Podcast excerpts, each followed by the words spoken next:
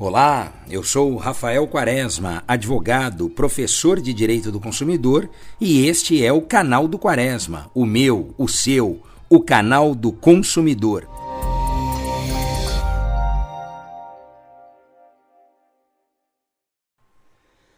Você gostou destes dados e números interessantes que falamos no podcast anterior? Vamos seguir aqui. Hoje temos mais dados, mais números interessantes para darmos continuidade àqueles que falamos na edição anterior.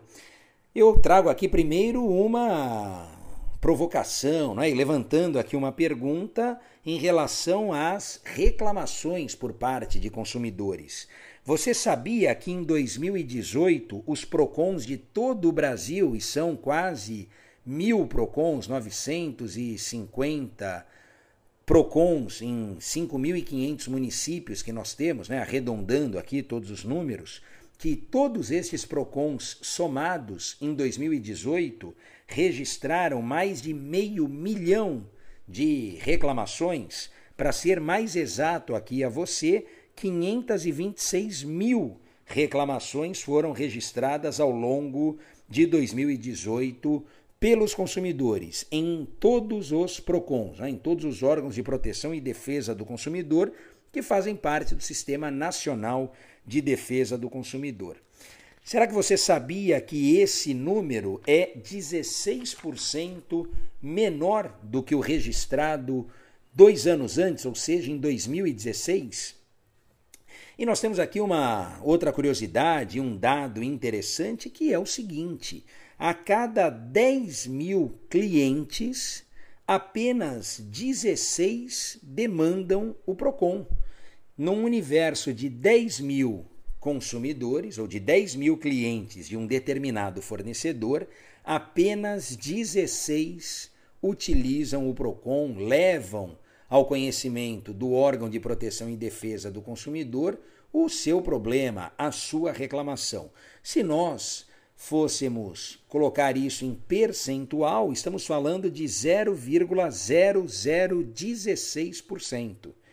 É nada, é muito pouco. 0,0016% de reclamações nesse universo de 10 mil consumidores. Uh, por que, que estes dados me parecem relevantes e eu quis aqui compartilhar com vocês? Porque se nós pensarmos que atender um consumidor é cinco vezes mais barato do que conquistar um novo consumidor, essa ideia, essa lógica precisa ser revista. Né? Essa ideia, essa lógica precisa ser alterada. Como assim? Simples. É importante que as empresas e, portanto, os fornecedores, os grandes fornecedores em especial, já que eles servem também de exemplo aos demais fornecedores daquele segmento do mercado de consumo específico, é importante que estes, que servem de exemplo, invistam maciçamente na resolução do problema porventura causado ou criado, ainda que involuntariamente, perante um consumidor. A gente sempre costuma dizer que o que mais aflige o consumidor, o que mais incomoda o consumidor, não é propriamente a existência de um problema. O consumidor consciente sabe que essa é a realidade das coisas, sabe que pode acontecer de ter algum problema. Né? Comprei lá um produto que não funcionou e não fui eu, obviamente, que danifiquei o produto, ele já veio assim de fábrica.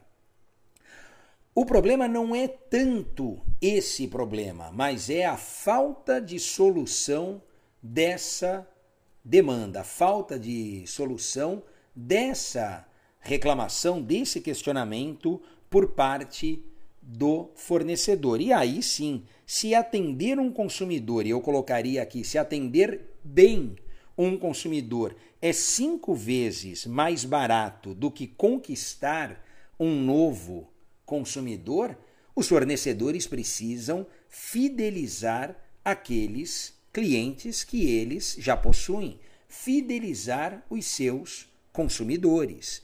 E uma boa forma de fidelizar consumidores é garantindo a eles um pós-venda tão ou melhor do que aquela experiência que eles tiveram quando optaram por escolher aquela marca, por adquirir aquele produto. Então, fique sempre atento aqui, consumidor, para analisar o fornecedor que você escolheu, não apenas quando ele te atende para vender o produto, mas descubra também como é este fornecedor depois que você já o escolheu, depois que você já comprou dele o produto.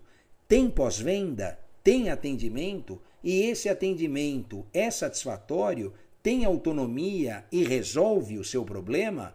Tudo isso é importante para que você possa decidir se vale a pena ou não fidelizar-se àquela marca ou permanecer fidelizado àquele fornecedor. Um grande abraço e até o nosso próximo podcast.